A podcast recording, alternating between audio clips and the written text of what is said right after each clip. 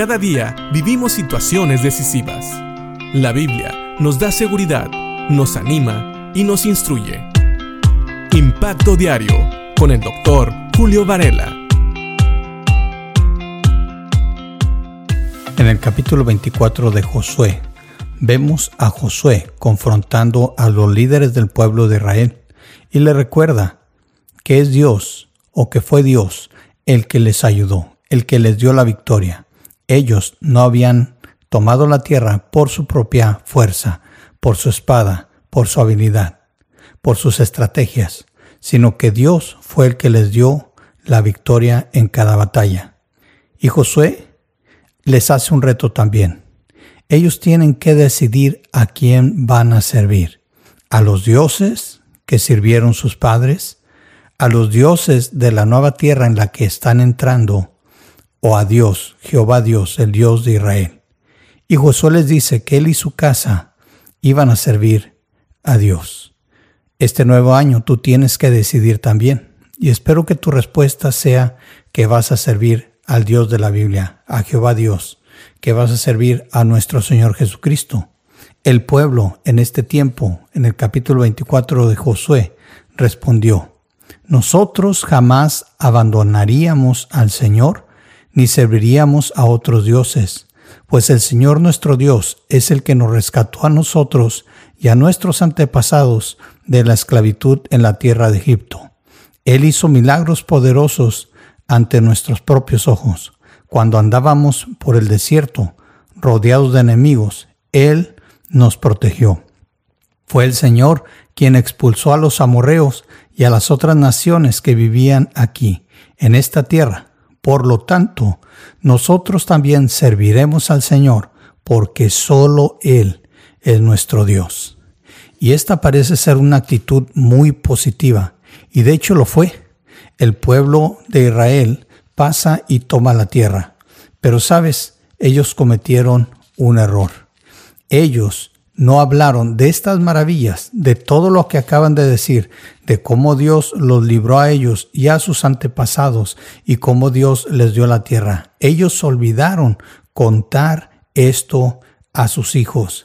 Si nosotros vamos un poquito más adelante a jueces capítulo 2 versículo 10, dice, después que murieron todos los de esa generación, creció otra que no conocía al Señor, ni recordaba las cosas poderosas que él había hecho por Israel.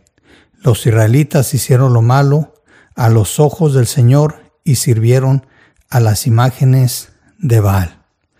Te platico esto porque creo que es muy importante tener en cuenta que aunque nosotros decidamos servir al Señor, este año tiene que ser un año en el cual también nosotros vamos a hablarle a las nuevas generaciones, a tus hijos, a tus nietos, a tus sobrinos, a tus primos, aquellos que vienen detrás de ti.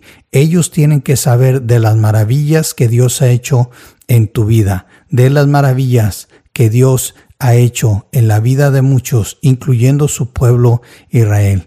Ellos tienen que saber que solo Jesucristo salva, que la salvación no se obtiene por obras ni por la religión, sino solamente a través del sacrificio de nuestro Señor Jesucristo. Estamos viviendo tiempos difíciles porque creo que muchos hemos olvidado platicar y hablar a los jóvenes de Dios, hablar a los jóvenes de los valores cristianos, hablar a los jóvenes de Jesucristo, del Cordero de Dios que quita el pecado del mundo, hablar y hacer ver a los jóvenes de su pecado. ¿Por qué? Porque si ellos no se dan cuenta de su necesidad espiritual, nunca la van a buscar. Los padres se han esforzado por darle todo a sus hijos materialmente hablando y aún se han esforzado mucho y la sociedad se ha esforzado mucho por no dañar su autoestima y esas cosas.